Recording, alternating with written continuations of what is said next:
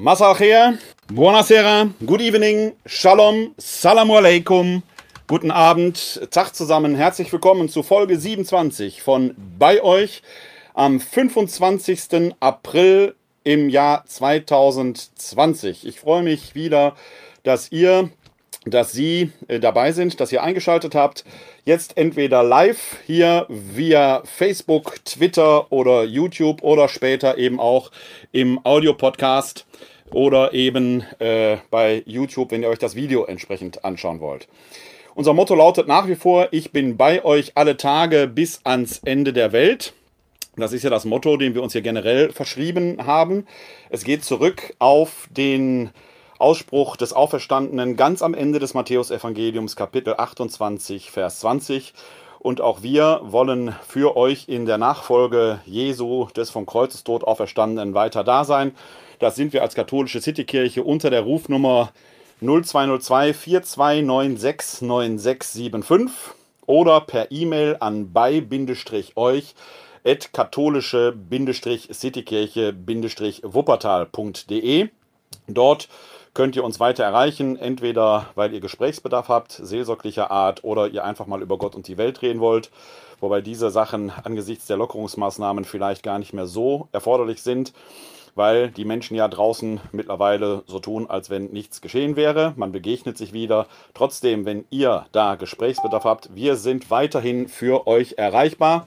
Ihr könnt uns dort äh, ansprechen, äh, aber euch auch melden, wenn ihr Ideen oder Fragen habt. Und davon habt ihr wieder reichlich Gebrauch gemacht. Auf zwei, drei Fragen aus der Post, aus den Mails, die mich erreichen, werde ich heute nicht nur zitieren, sondern darauf auch näher eingehen. Eine hatte ich ja gestern in der Folge schon angekündigt, wo es um Fragen aus dem Hochgebet der katholischen Kirche geht, besser gesagt aus den Hochgebeten. Da werden wir heute etwas näher drauf zu sprechen kommen. Alle wichtigen Angaben, sowohl was die Kontaktmöglichkeiten angeht, aber auch Links, Hinweise aus dieser Folge, die sogenannten Show Notes, findet ihr entweder nach der Folge oben drüber, je nach Medium, oder unten drunter, oder eben auf unserer Homepage, die wir für dieses kleine Projekt hier geschaltet haben, unter www.kck42.de slash bei euch www.kck42.de slash bei euch. Da könnt ihr uns äh, nicht nur, äh, könnt ihr entsprechend die Kontaktmöglichkeiten euch anschauen, wie ihr uns erreichen könnt.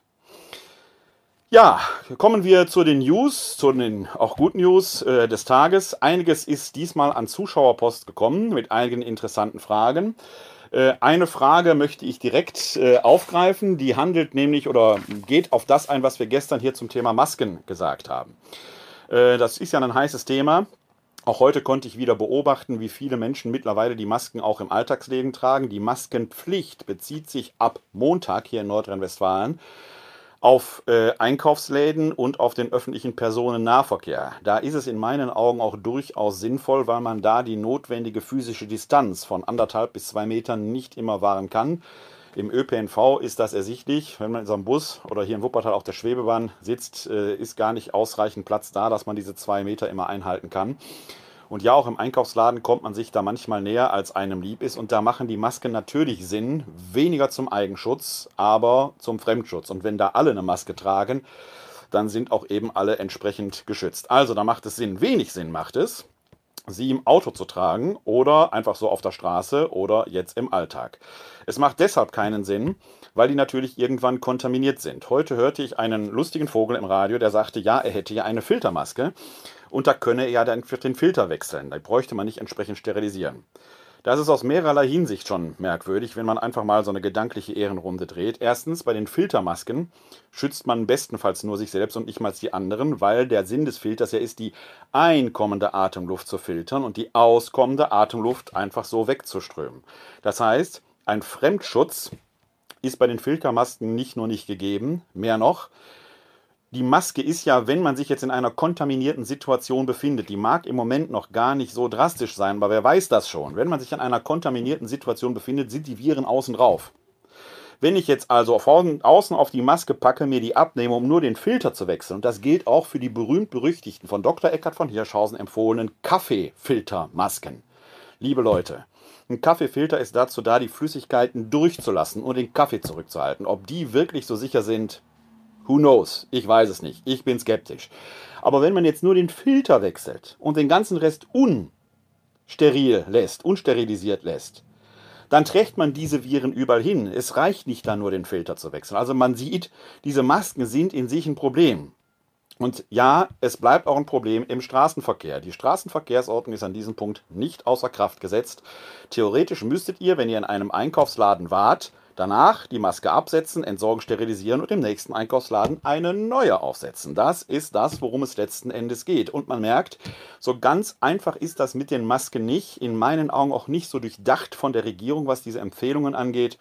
Wir werden sehen, wie sich das weiterentwickelt. Zumal der eine oder andere Sozialpsychologe auch jetzt schon prophezeit, und ich halte diese Prophezeiung für nicht ganz unrealistisch, dass äh, nach zehn Tagen Masken tragen, die ersten denken, komm, jetzt sie auch weglassen. Also, in meinen Augen sind die Masken, nein, ich muss besser formulieren, nicht die Maske an sich ist das Problem, sondern der mit der Maske verbundene Schutzgedanke. Und dass ich da nicht so ganz falsch auf dem Weg bin, wird an einer Mail deutlich, die mir Roland Penck geschrieben hat. Der hat folgende Beobachtung gemacht. Ich zitiere. Zum Thema Maske. Sie glauben ja nicht, was ich bei uns, Herr Penck arbeitet in einem Baumarkt. Den Namen sage ich jetzt hier aus Schleichwerbungsgründen nicht. Was ich bei uns im Baumarkt alles sehe. Wenn wir beide noch eine volle Haarpracht hätten, könnten wir die uns büschelweise rausreißen. Ich bin davon überzeugt, dass die Mehrheit der Menschen den Ernst der Lage überhaupt nicht erkannt haben oder erkennen wollen. Ich habe mir heute genau die Anleitung durchlesen können, man einen, wie man einen Nasen- und Mundschutz aufsetzt. Die sogenannte Maske muss über Nase, über den Mund und unter das Kinn angelegt werden, ansonsten hat es gar keinen Sinn, die zu tragen. Es gibt sonst keinen Schutz. Die einen tragen die Maske auf dem Kopf, die anderen am Hals, so dass der Hals abgeschnürt werden könnte. Die anderen tragen sie nur über den halben Mund, die Rotznase ist zu sehen. Und alle meinen, die sind jetzt geschützt. Und meckern dann noch, wenn man, wenn sie näher kommen, zwei, drei Schritte zurückgeht und dann auch noch unverschämt sagt, halten Sie bitte Abstand. Ich könnte, und das letzte Wort erspare ich Ihnen jetzt. Genau das ist die Beobachtung, die ich auch mache. Die Maske suggeriert einen Pseudoschutz. Also, wenn Maske, tragt sie bitte in den Situationen, wo es notwendig ist. Die eine Maske, die er dann eine halbe Stunde aufgemacht hat, muss danach eigentlich desinfiziert oder sterilisiert werden. Entweder, wenn es sich um bestimmte Masken handelt, in den Backofen legt oder sie entsprechend wäscht. Es nutzt nichts, die Maske den ganzen Tag aufzutragen. Dann hat die ihren Schutz für euch selbst und für die anderen längst verloren. Macht euch da bitte kundig, tragt sie in den Situationen, wo es notwendig ist, damit schützt ihr andere, das ist eine gute Sache. Es ist keine gute Sache, wenn ihr sie den ganzen Tag tragt, dann schützt sie nämlich auch andere nicht. Also, liebe Regierende, liebe Medien, liebe Leute, informiert euch, informiert andere, tragt die Sache wirklich in die Welt hinein.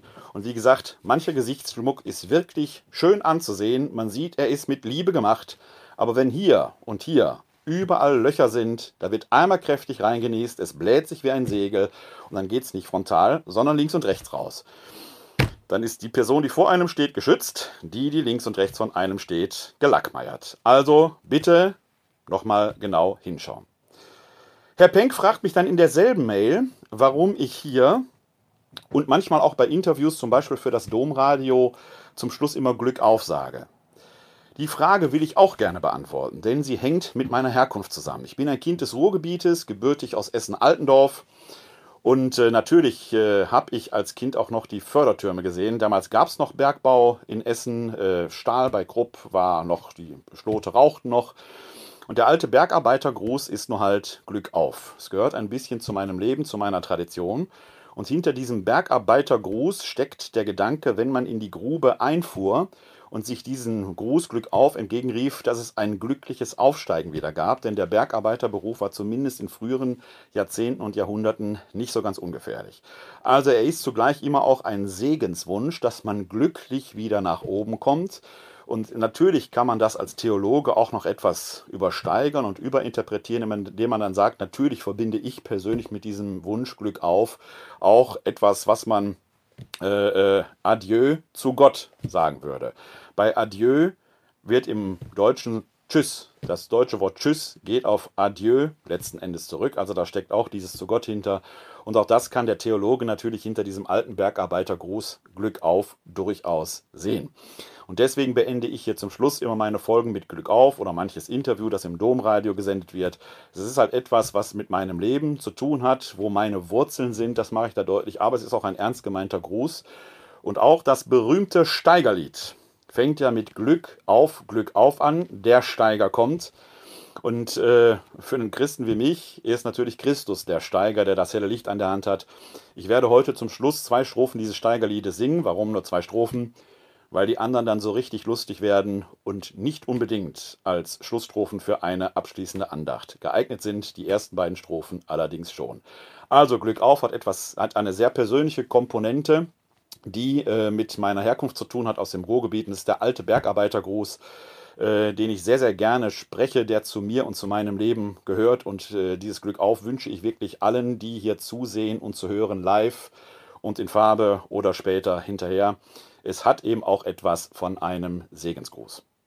So viel aus der Mail oder zu der Mail von Herrn Penck. Dann hat mich aber noch eine zweite Mail äh, erreicht, die ich gestern schon anzitiert habe von Patricia Kraft. Da geht es eben um die Frage, warum manchmal der Zellebrand äh, sagt, in der Nacht, als er verraten wurde und sich aus freiem Willen dem Leiden unterwarf, nahm er das Brot. Und da hatte ich gestern ja schon versprochen, dass ich da heute etwas mehr zu sagen werde. Das will ich dann später auch tun. Erst möchte ich aber auf ein paar aktuelle Aspekte aus den aktuellen Diskussionen eingehen, die man heute so in der Presse verfolgen kann. Da geht es auch, aber nicht nur um die Maske, vor allen Dingen geht es um den Lockdown. Der Virologe Christian Drosten hat ein, wie ich finde, sehr gutes Interview äh, gegeben, das in der Süddeutschen Zeitung veröffentlicht worden ist. Und äh, da geht es unter anderem um die Frage, was ist der Part, den der Wissenschaftler hat, speziell auch der Virologe und den der Politik. Man könnte ja mittlerweile der Meinung sein, dass die Virologen zu Politikern aufgestiegen wären und jetzt deren Job machen. Das ist natürlich nicht so, das hat Christian Drost noch mehr als einmal betont. Worauf er abtebt ist, und das ist etwas, was wir hier bei, bei euch auch schon mal diskutiert haben, natürlich geschieht Wissenschaft nicht dadurch, dass irgendein Experte etwas sagt. Meistens sind die Experten ja heute schon so spezialisiert, dass sie außerhalb ihres eigenen Bereiches nicht unbedingt, die, sicherlich kompetent, aber die Expertise nicht mehr so ausgeprägt ist, dass dort andere Experten zu Rate werden. Deswegen geschieht Wissenschaft immer im Diskurs, ja, und der Zweifel ist immer notwendige Voraussetzung für jede Wissenschaft, selbst in der Theologie, darf man nicht vergessen. Denn man stellt eine These oder eine Hypothese, die man entwickelt hat, zur Debatte, um in dieser Debatte den Zweifel zu lockern, um das, was an der Hypothese oder These nicht stimmt, entdecken und vermeiden zu können. Das ist auch und gerade in der Theologie wichtig.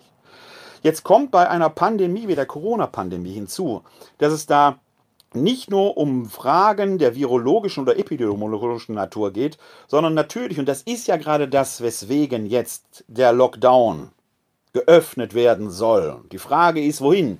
Natürlich gehören soziologische Fragestellungen, sozialpsychologische Fragestellungen, ethische Fragestellungen, wirtschaftstheoretische Fragestellungen und so weiter und so weiter dazu. Und Herr Drosten bemäkelt, äh, wie ich meine, zu Recht, dass in der ganzen Debatte die Wirtschaft zum Beispiel wenig gefragt, die Wirtschaftstheorie oder die Wirtschaftswissenschaften noch zu wenig zur Sprache gekommen sind oder sich zur Sprache gebracht haben. Darauf konnte man schon den einen oder anderen Einwurf lesen, ja, aber die Leopoldina hätte sich ja geäußert. Okay. Die Leopoldina ist schon interdisziplinär. Aber da ist oft aus einzelnen Wissenschaften immer nur ein Vertreter oder eine Vertreterin dabei. Wenn es aber schon so ist, dass innerhalb der einzelnen Disziplinen die Wahrheitsfindung durch den Diskurs geschieht, reicht das natürlich nicht, wenn ich aus jeder Disziplin jetzt nur einen habe, sondern müsste da ja schon ein interner Diskurs stattgefunden haben. Da ist die Frage, ob das in der Kürze der Zeit bei der Empfehlung der Leopoldina tatsächlich schon geschehen sein kann. Möglicherweise, ich kann das nicht beurteilen. Ich sage nur, wir brauchen tatsächlich da einen breiten wissenschaftlichen Diskurs, der Erkenntnisse zutage fördert, und der Soziologe Armin Nassé, da werde ich gleich daraus zitieren, bezeichnet diese Erkenntnisse zu Recht als Artefakte. Warum er das tut, werden wir gleich darauf zu sprechen kommen. Das ist künstliche Produkte. Die Wissenschaft schafft auch keine Fakten. Sie sucht die Fakten, aufgrund derer sie ihre Schlüsse zieht. Und die Schlüsse legt sie der Politik vor, die daraus dann Entscheidungen produzieren muss. Das ist der Weg, wie etwas geschieht. Man merkt, der Vorgang ist kommunikativ, hochkomplex, denn die Entscheidungen, die die Politik dann trifft, muss ja auch wieder entsprechend kommuniziert und vermittelt werden. Und wie schwierig das mit einer solchen Kommunikation ist, welche Rahmenbedingungen da zu achten sind, vor allen Dingen, welche Rolle dann auch das Setting spielt, in dem eine solche Kommunikation stattfindet, möchte ich Ihnen und euch mal an einem kleinen Beispiel deutlich machen, aus dem Beispiel der Kommunikationstheorie. Also, ich folge jetzt hier dem Beispiel der Kommunikationstheorie nach Friedemann Schulz von Thun. Da tue ich mal hinter die äh, ähm, äh, entsprechende Literaturangabe in die Show Notes. Äh, Friedemann Schulz von Thun entwickelt äh, ein einfaches, sehr klares Kommunikationsmodell, mit dem man sehr gut arbeiten kann. Er sagt, letzten Endes hat jede Botschaft, die ein Mensch aussendet, vier Aspekte. Nämlich eine Ich-Offenbarung, ich sage immer etwas über mich selbst aus.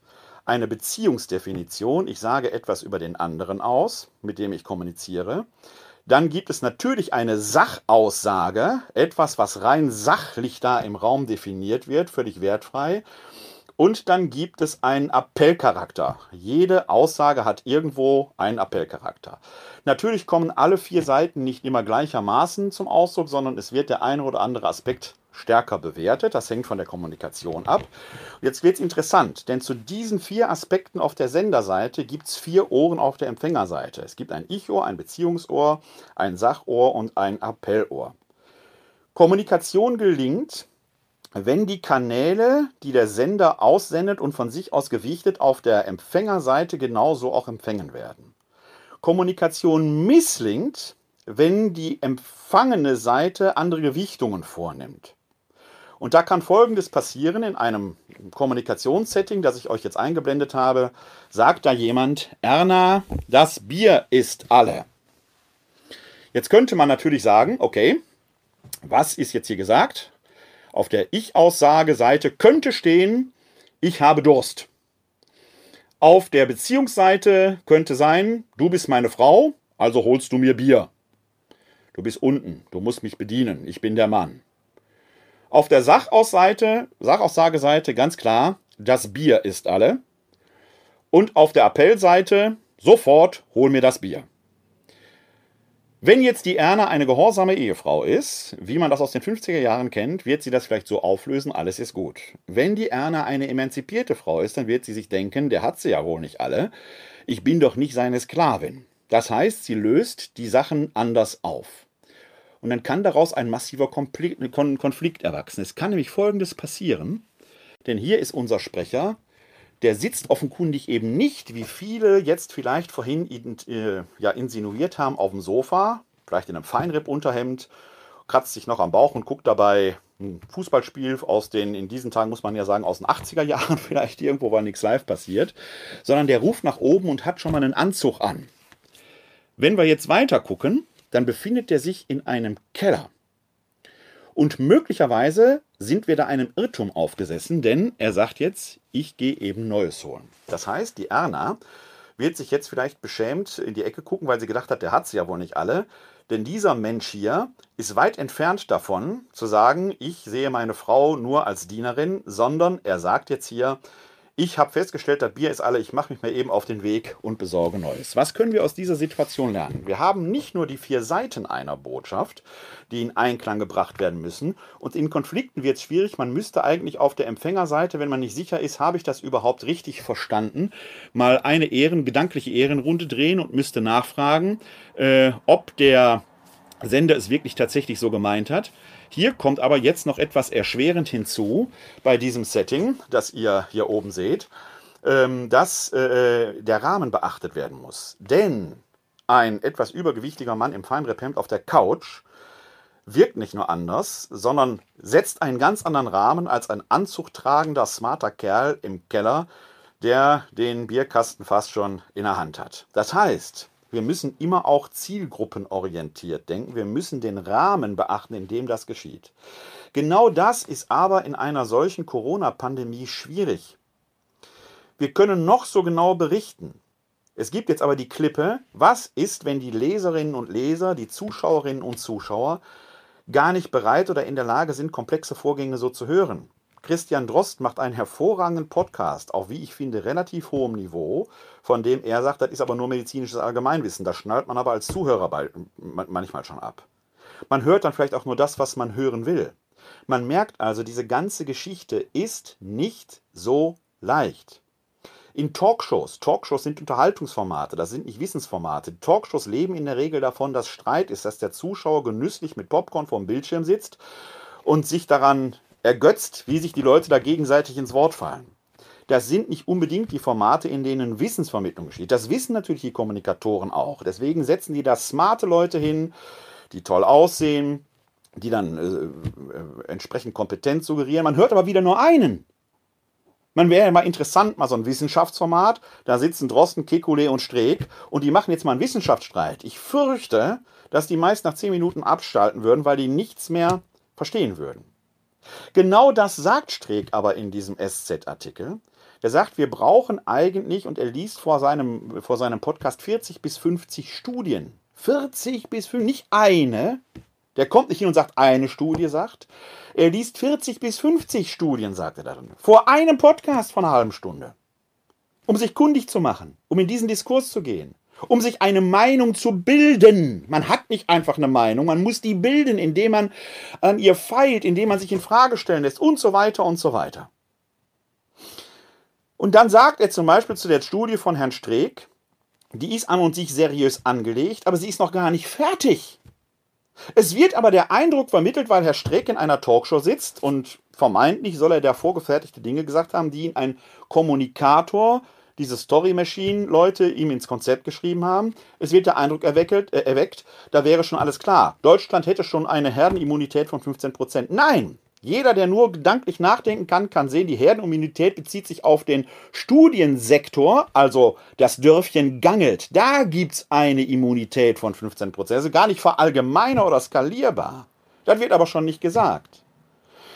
Sie merken, liebe Hörerinnen und äh, liebe Zuschauer, so leicht ist die Sache nicht mit der Kommunikation, auch mit den Talkshows. Man muss sehr, sehr genau hinschauen. Übrigens auch ein theologisches Phänomen, denn wir haben innerhalb des Neuen Testamentes schon so etwas. Nehmen wir alleine mal die Frage des Abendmahls. Wir nehmen sie alleine deshalb, weil die Frage, die wir gleich der, aus der Mail von Patricia Kraft zitieren, ja mit den, mit den Einsetzungsberichten im Hochgebet zu tun hat. Wir haben vier Stück davon im Neuen Testament. Markus, Matthäus, Lukas und im ersten Korintherbrief. Die haben alle einen gemeinsamen Kern, weisen aber an verschiedenen Stellen auch unterschiedliche Aspekte aus. Nehmen wir mal in der Markus-Matthäus-Linie heißt es, mein Leib hingegeben für euch, für die vielen. Und in der Lukas-Paulus-Linie heißt es, mein Blut vergossen für euch. Also mein Blut vergossen für die vielen, mein Blut vergossen für euch. Immer wird Blut vergossen. Bei Lukas fehlt das Blut, wird der Kelch ausgegossen, aber da ist ja der Wein drin. Wir haben also einmal für euch und für die vielen. Wie kriegt man das jetzt überein? Heißt für euch und für die vielen nicht für alle? Die Diskussion gab es vor einigen Jahren in der Kirche. Kann man die so aufmachen? Jetzt muss man wieder vorsichtig sein, denn diese Abendmahlsberichte sind nicht für uns im Jahr 2020 geschrieben worden, sondern damals für Originalleserinnen und Hörer, für einen Erstrezipienten. Und da stellen wir fest, Lukas und Paulus schreiben für heidenchristlich orientierte Gemeinden, Markus und Matthäus für judenchristlich orientierte Gemeinden. Der Streitpunkt war aber, damals noch sehr virulent, kann man zur Kirche gehören, kann man zum Volk Gottes gehören, wenn man nicht beschnitten ist, wenn man also nicht Jude ist. Der Punkt war da längst entschieden, weil das Apostelkonzil zurückliegt, aber die Diskussion war noch klar. Auch das muss man sich klar machen. Wenn eine Sache entschieden ist, heißt noch lange nicht, dass die geklärt ist. Die Diskussion geht doch weiter. Angeblich hat ja Papst Johannes, nicht angeblich, er hat 1993 die Frage der Frauenweihe entschieden. 27 Jahre später wird immer noch diskutiert. Die Diskussion hört so ohne weiteres nicht auf. Nein, und jetzt stellen wir fest, dass offenkundig alle vier Leute, die über die Einsetzungsberichte schreiben, klar haben, die Heiden gehören dazu, die Nichtbeschnittenen gehören zum Volk Gottes dazu. Und so schreiben Lukas und Paulus, mein Blut vergossen für euch, mit dem Blick auf die heidenchristliche Gemeinde, gerade für euch. Und Matthäus und Markus, die für Judenchristen schreiben, die Juden gehörten immer schon zum auserwählten Volk, die müssen lernen, nicht nur für euch, auch für die vielen. Im Ergebnis ist dasselbe gemeint. Es muss nur je nach Adressat anders fokussiert werden. Für die Heiden muss man sagen, ihr gehört jetzt erst recht dazu. Für die Judenchristen muss man sagen, die Heiden gehören auch dazu. Deswegen für die vielen und für euch. Wenn man jetzt heute betet in den, Einricht in den Einsetzungsgebeten, für euch und die vielen, dann wird wieder beides, wie wir es schon mal aus dem Vater Unser gehört haben, im Sinne einer Evangelienharmonie verschränkt. Aber heute sind nicht für euch, die heute hören wir für euch, die wir in der Kirche sind, die vielen da draußen, also für alle. Das ist nicht die Intention der Einsetzungsberichte. Für euch und die vielen heißt für Heiden und Juden. Wir heute hören, weil unser Setting ein anderes ist, für euch, die hier in der Kirche seid und die vielen da draußen, also für alle. Und da merkt man, man muss schon das Setting genau beachten. Wenn man die Intention der Text sagt, muss, muss ich mich in das Setting der Texte hineinbewegen. Das gilt jetzt eben auch, in welchem Setting wird etwas gesagt. Und da ist eine Pressekonferenz kein wissenschaftlicher Kongress. Deshalb müssen Wissenschaftler, die in ihrem Kompetenzbereich sicherlich hervorragende Experten sind, dringendst Kommunikation lernen, wenn sie sich auf das schmale Brett, auf das dünne Eis von Pressekonferenzen begegnen. Oder sie müssen sich coachen lassen.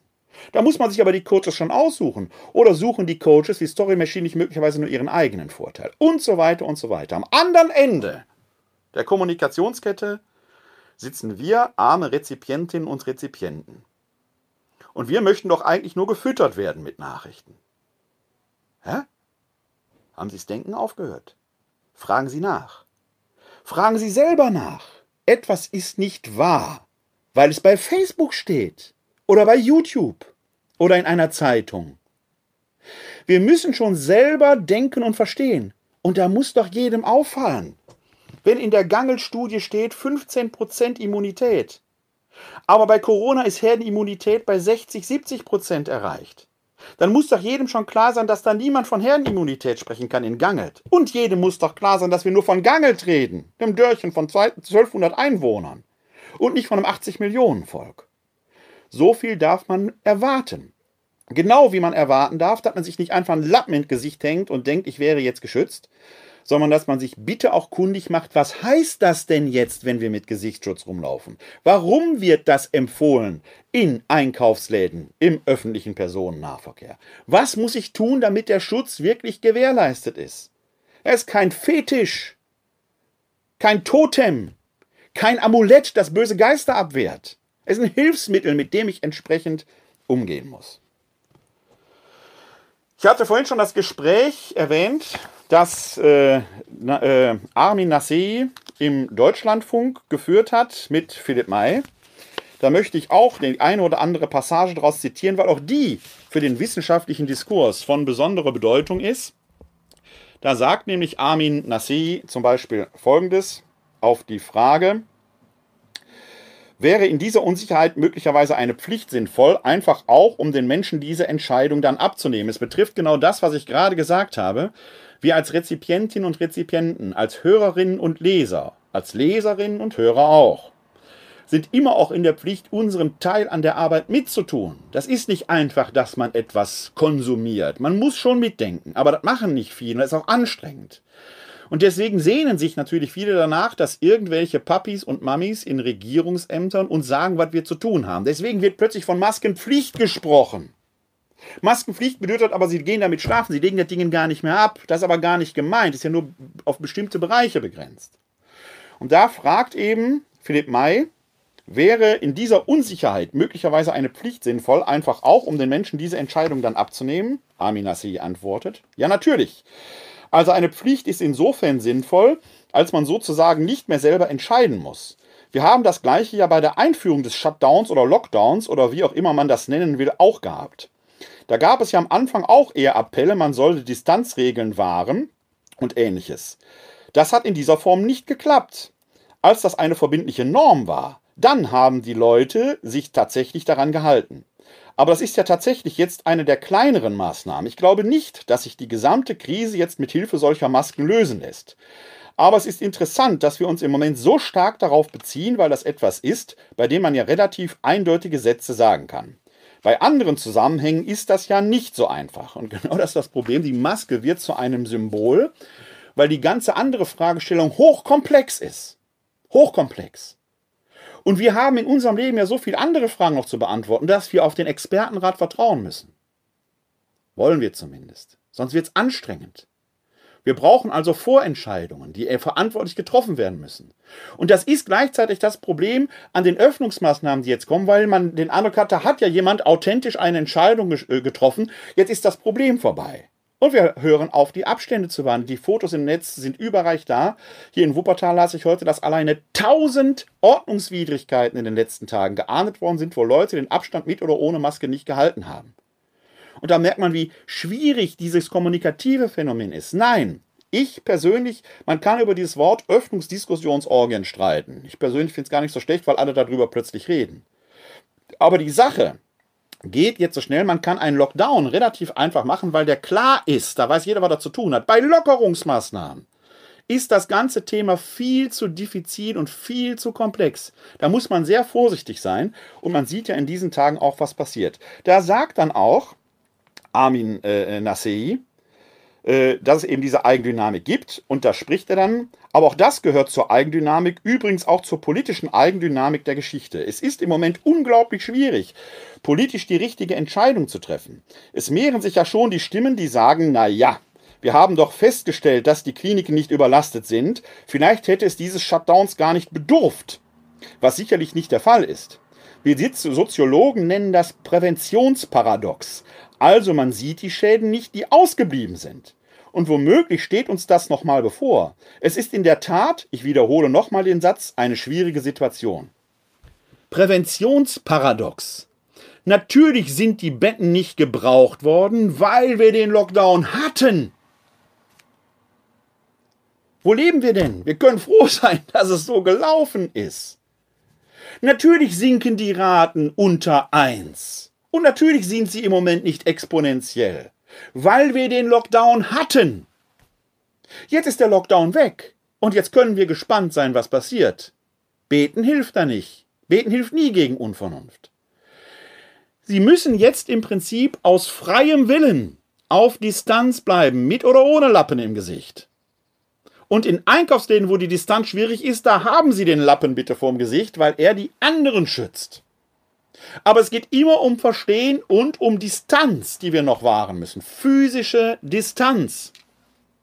Und natürlich brauchen wir die Soziologen, wo man sagen kann, in Altenheimen, wo Menschen wohnen, die, die ihren nicht mehr sehen können, gibt es da keine Möglichkeiten durch Plexiglasscheiben oder andere Dinge, dass man sich wenigstens sehen kann?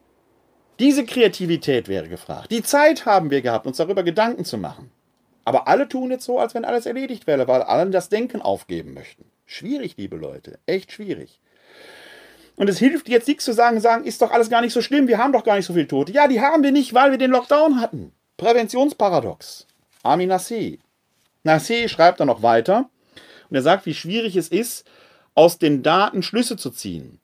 Auch das sagt ja äh, äh Christian Drosten in dem SZ-Interview. Wir schaffen keine Fakten, wir suchen nach Fakten. Das ist wichtig. Der Wissenschaftler schafft keine Fakten, er sucht Fakten, auf denen er Schüsse ziehen kann. Und jetzt ist wichtig, äh, dass die Datenbasis gar nicht immer so sicher ist. Man kann ja die Daten nur anhand dessen aufnehmen, wo tatsächlich Fälle bekannt worden sind. Die Dunkelziffer kennt niemand.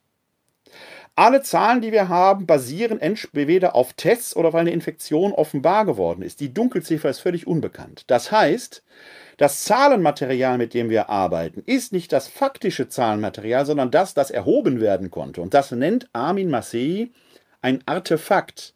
Also etwas Künstliches, das wir zweifelsohne brauchen, weil wir sonst gar nicht arbeiten könnten. Aber jeder Verständige und jede Verständige weiß darum, dass es sich hier immer nur um Vorläufigkeiten handelt.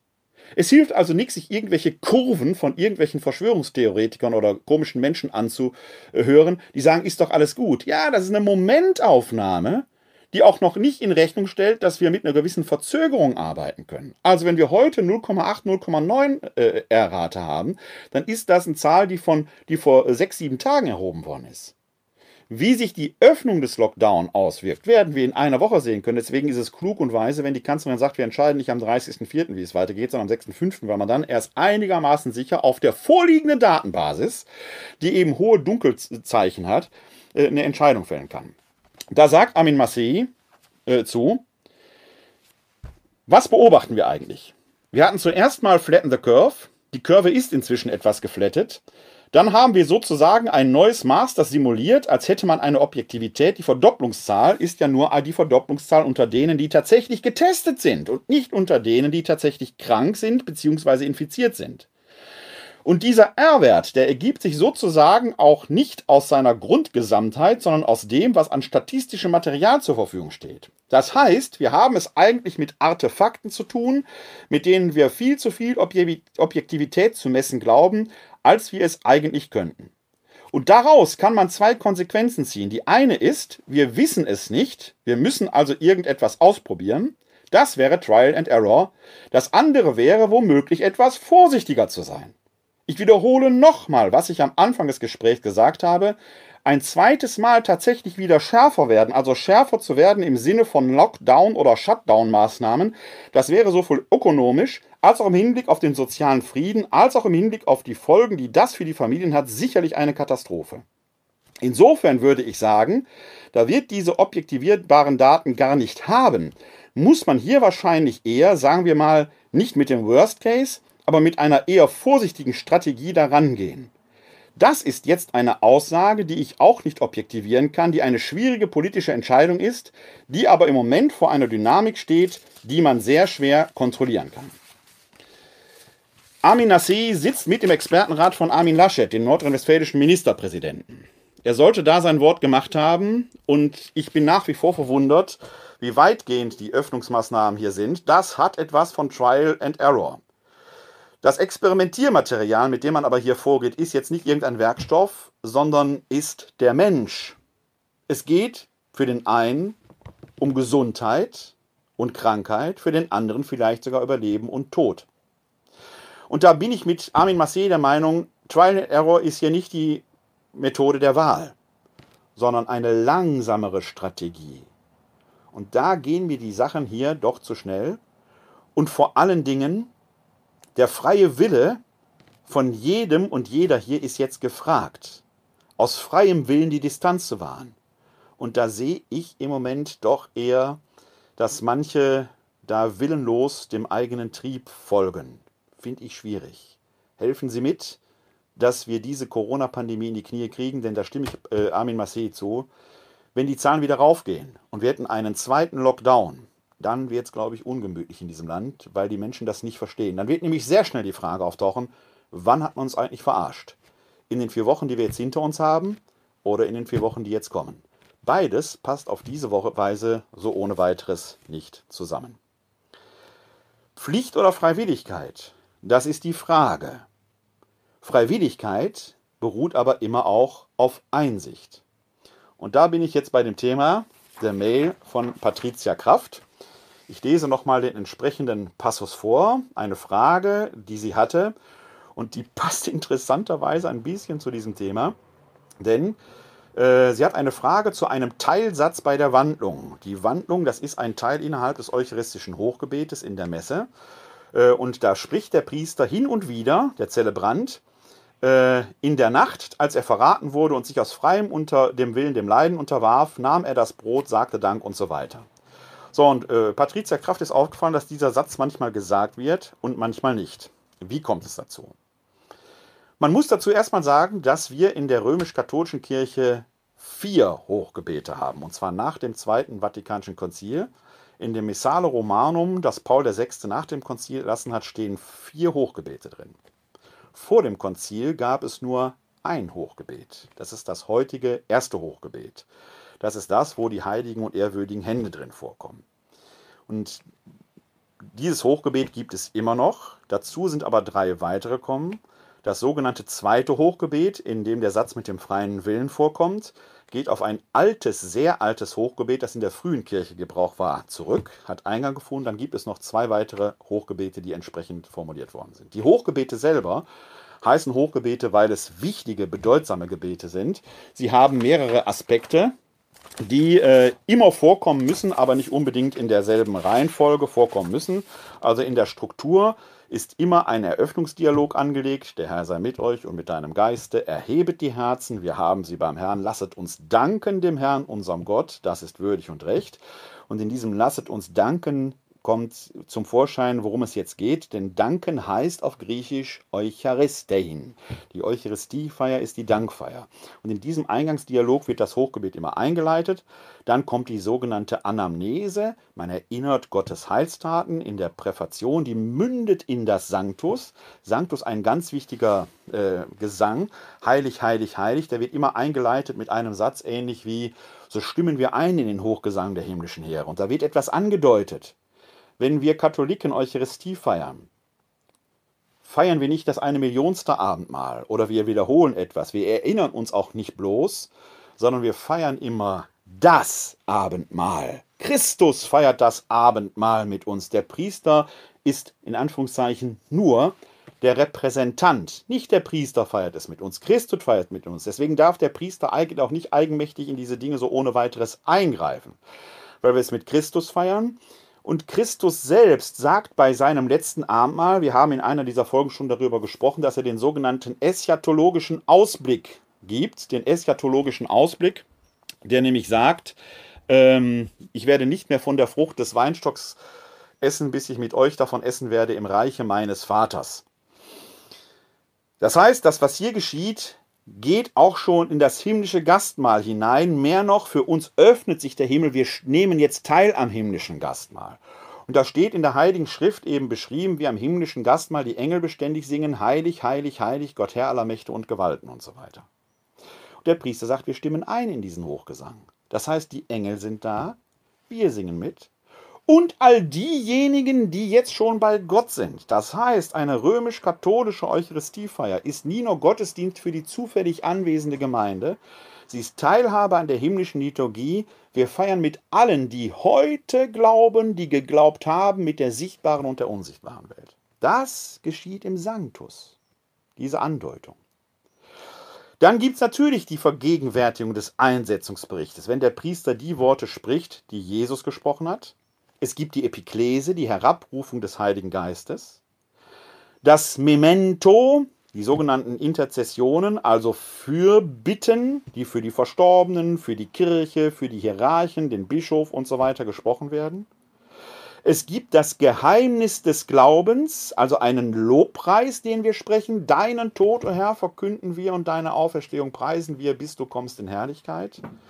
Die große Schlussdoxologie, in ihm, durch ihn und in ihm und mit ihm ist dir Gott allmächtiger Vater und so weiter, bis die Herrlichkeit und Ehre, die wir dann abschließend als Gläubige mit dem Amen bekunden. Das alles ist das Hochgebet. Und davon gibt es vier offizielle und es gibt noch einige für besondere Anlässe. Diese Wesensmerkmale, diese Strukturmerkmale müssen immer im Hochgebet vorkommen. Sie können aber den Platz wechseln. Sie können sogar mehrfach vorkommen und manchmal werden die eben anders eingeleitet. Im zweiten Hochgebet, das man sehr, sehr häufig hört, statistisch gesehen ist es sicherlich das, was am häufigsten verwendet wird, haben wir den Satz mit dem freien Willen, der da erwähnt wird. In anderen Hochgebeten kommt zum Beispiel dieser Satz vor mit den ehrwürdigen mit Händen, mit den heiligen und ehrwürdigen Händen und so weiter und so weiter. Das heißt, wenn der Satz vorkommt, weiß man, der Priester betet jetzt das zweite Hochgebet. Wenn der Satz nicht vorkommt, nimmt er ein anderes. Hört man von den heiligen und ehrwürdigen Händen, ist es zum Beispiel das erste Hochgebet. Ist der Priester gehalten, welches Hochgebet er nimmt? Nein, er ist gehalten, dass er eins nimmt. Aber welches er nimmt, kann er selbst auswählen. Und man kann anhand dessen jetzt nicht auf die theologische Gesinnung eines Priesters sprechen. Wie gesagt, rein statistisch kommt das zweite häufiger vor. Der Wechsel mag in einem besonderen Charakter der Messe liegen, weil der Priester das eine oder das andere Hochgebet für diese Eucharistiefeier aus diesem Anlass vielleicht passender empfindet, mehr denn aber auch nicht. Was ich nur interessant finde, ist der Frage, die Frage nach dem freien Willen. Wieso unterwirft sich Jesus aus freiem Willen sein, seinem Leiden und Sterben? Denn wir hören doch an anderer Stelle, dass er gehorsam war, gehorsam bis zum Tod. Gehorsam erfordert Pflichterfüllung. Der freie Wille ist der freie Wille, da setze ich keine Pflicht draus. Jetzt merken Sie, wo der Zusammenhang mit dem Thema der heutigen Folge ist. Pflicht und freier Wille, ich kann mich aus freiem Willen einer Pflicht unterwerfen, könnte ich sagen. Dann bin ich aber in dem Sinne nicht mehr gehorsam, dann habe ich etwas verstanden und eingesehen. persönlich habe Schwierigkeiten mit dem Gehorsam. Ich bin Kriegsdienstverweigerer und konnte deshalb auch kein Priester werden, weil ich da Gehorsam hätte geloben müssen. Als Priester muss man drei Dinge geloben. Gehorsam, Keuschheit und Armut. Armut wäre für mich kein Problem gewesen. Einsicht und Verstand, da ist mir wichtig. Und da spielt der freie Wille eine Rolle, weil ich etwas aus freiem Willen tue, was ich verstanden habe.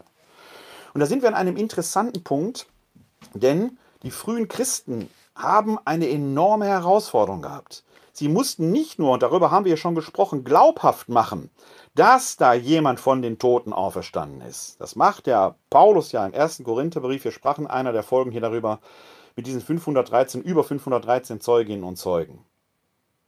Wenn man denn aber die Auferstehung vom Kreuzestod glaubwürdig gemacht hat, hat man direkt ein zweites Problem. Denn der Kreuzestod bedeutet ja Gottverlassenheit. Am Holze hängen zu sterben ist nach Deuteronomium 21, Vers 23 ein Fluchtod. Den hat Gott verlassen. Auferstehung geht aber nur mit Gottes Hilfe. Der Gottverlassene wird von Gott gerettet. Ist ein Paradox. Paradox hatten wir vorhin bei Armin Massey. Und dieses Paradox ist der Keim der frühchristlichen Theologie. Das Neue Testament ist voll von Suchen nach theologischen Lösungen für dieses Paradox. Eine Lösung ist, Jesus hat das Prophetenschicksal.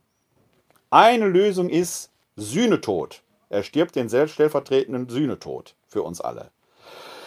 Eine Lösung ist, er nimmt die Schuld aller auf sich. Eine Lösung ist, dass äh, Jesus dem Vater gegenüber gehorsam war. Das ist zum Beispiel im Philipper-Hymnus. Er war gehorsam bis zum Tod, bis zum Tod am Kreuz. Eine Lösung ist, Jesus geht in völliger Souveränität, beispielhaft und prototypisch seinen Weg bis zu Ende aus der Einsicht, dass er für seine Botschaft bis zum Schluss einstehen muss. Und für diesen letzten Punkt äh, plädiert der Evangelist Johannes. Wenn man seine Passionsgeschichte durchliest, dann hat man den Eindruck, dass da jemand aus freien Stücken den Kreuzesthron betritt.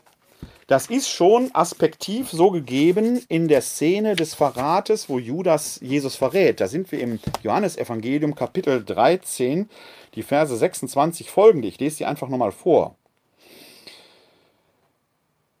Also Jesus wird gefragt, wer es denn ist, der ihn verraten soll. Und da sagt Jesus, Jesus antwortete, der ist es, dem ich den Bissen Brot, den ich eintauche, geben werde.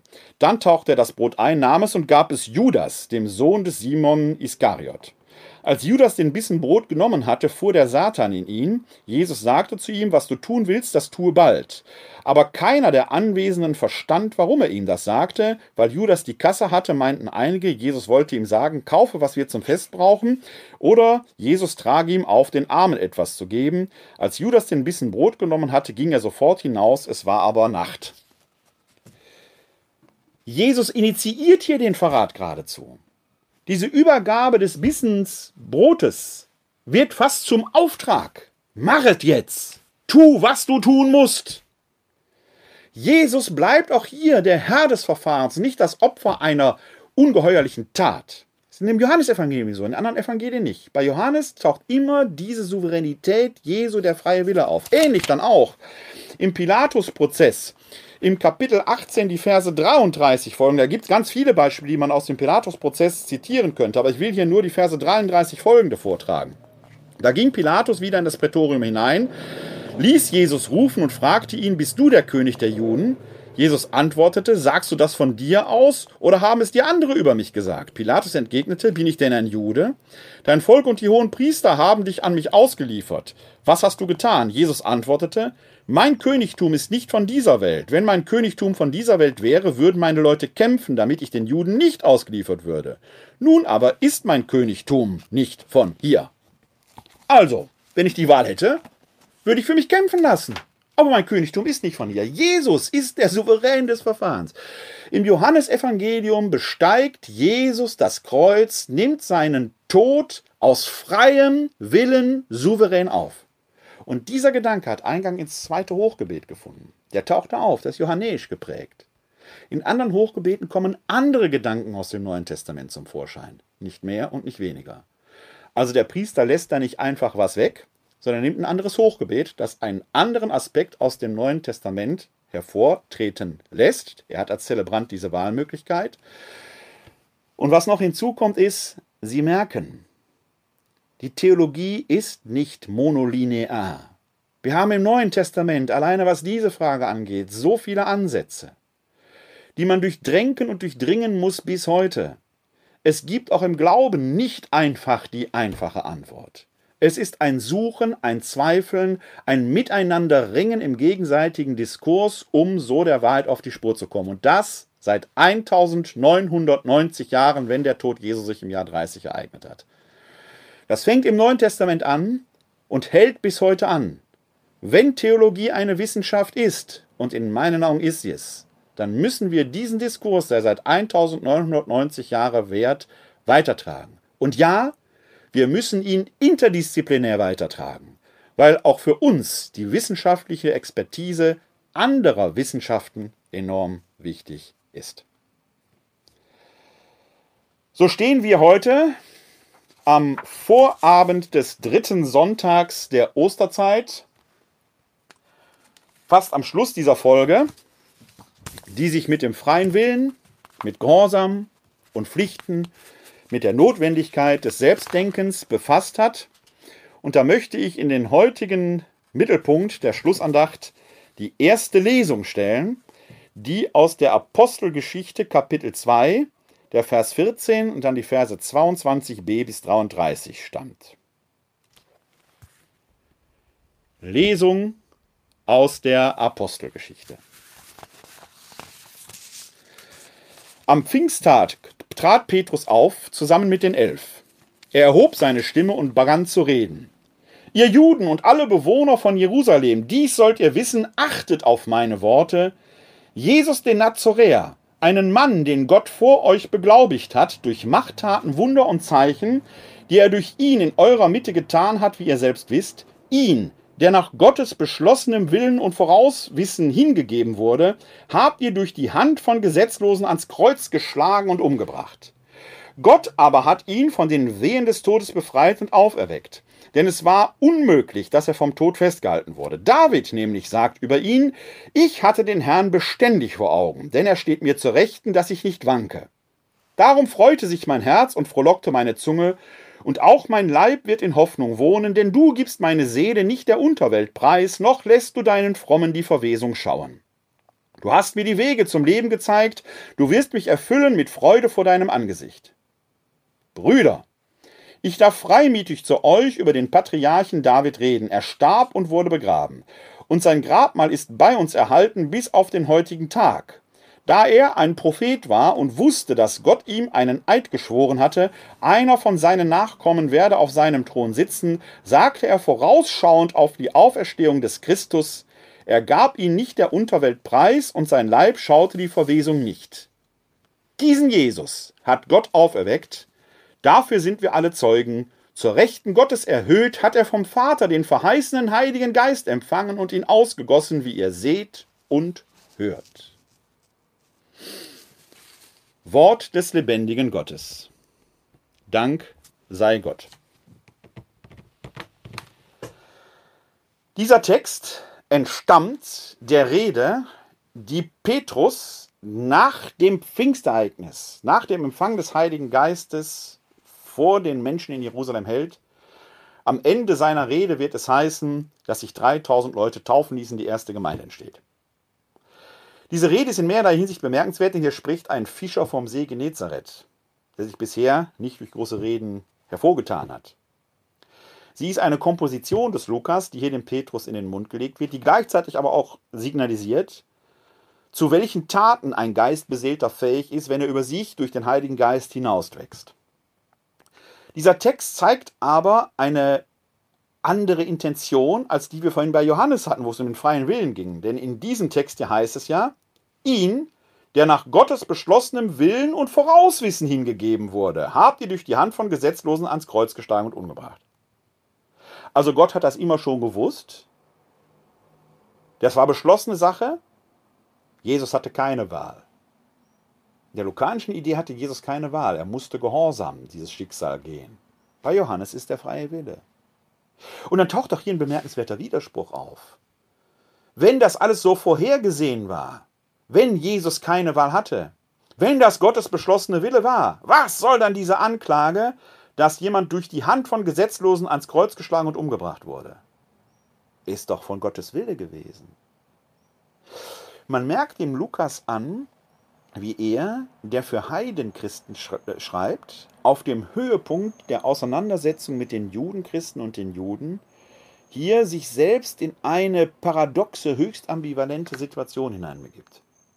Auf der einen Seite wird der Kreuzestod Jesu, der Fluchtod und seine Auferstehung als Gottes Wille erklärt, und gleichzeitig klingt doch die Anklage an die mit, die in dem Weg Jesu noch nicht gefolgt sind oder die möglicherweise mittelbar und unmittelbar an diesem Tod beteiligt waren.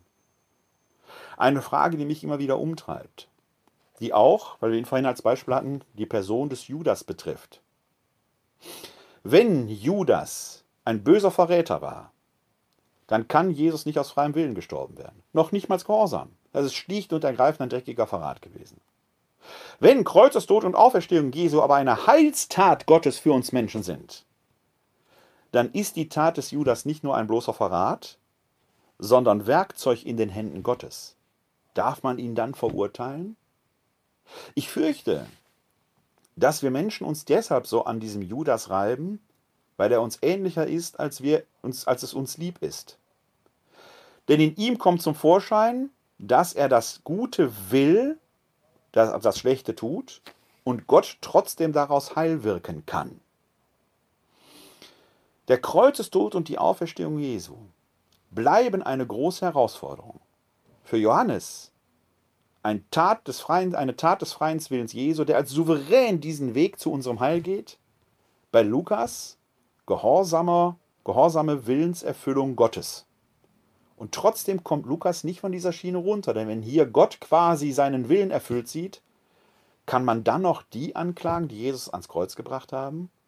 Sie merken, schwierige, schwierige Fragen, die uns da aufgegeben sind. Viel schwieriger vielleicht als die Frage, wie trage ich eine Maske richtig? Aber die scheint in diesen Tagen für manche noch schwierig genug zu sein. Ich hatte eingangs gesagt, dass ich heute zum Abschluss die ersten zwei Strophen des Steigerliedes singen werde. Das will ich natürlich sehr gerne tun, denn da geht es ja auch um Glück auf. Glück auf, Glück auf, der Steiger kommt, und er hat sein helles Licht bei der Hand, und er hat sein helles Licht bei der Hand schon angezündet, schon angezündet, hat's angezündet. Es gibt ein Schein, und damit so fahren wir bei der Nacht, und damit so fahren wir bei der Nacht ins Bergwerk nein, ins Bergwerk nein. Jetzt wissen hoffentlich auch die Letzten, warum ich Glück auf zum Schluss sage. Der Herr segne uns, er bewahre uns vor Unheil und führe uns zum ewigen Leben. Das gewähre uns der dreieine Gott, der Vater, der Sohn und der Heilige Geist. Amen. Hosanna, Jeshua, hilf doch, Gott hilft. Halleluja. Die nächste Folge von bei euch gibt es dann am Montagabend, weil ich morgen Abend den nächsten Text für die Werbung schreiben muss. Heute ist nicht alle Tage. Ich komme wieder, keine Frage nämlich am Montag. Bleiben Sie bis dahin gesund und helfen Sie anderen gesund zu bleiben. Glück auf!